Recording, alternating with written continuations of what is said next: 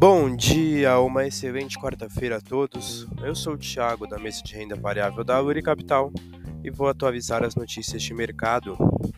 No mercado internacional, fechamento de ontem, o S&P 500 subiu 0,73%, DXY subiu 0,61% e os Treasuries para dois anos tiveram alta de 1,31%.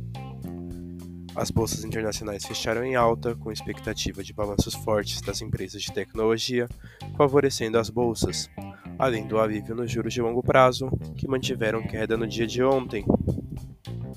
Indicadores internacionais para o dia de hoje, teremos o discurso de Jerome Powell às 17h35.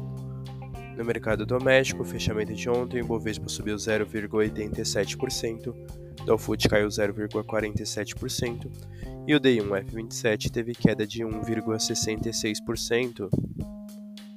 A bolsa doméstica fechou em alta, com um bom desempenho de empresas ligadas a commodities, com Vale acompanhando a alta no minério de ferro, além do bom desempenho de Santander às vésperas da apresentação do balanço. No radar doméstico, manter atenção com as falas de Jerome Powell, presidente do Fed. Essas foram as notícias de hoje. Desejo a todos ótimos negócios.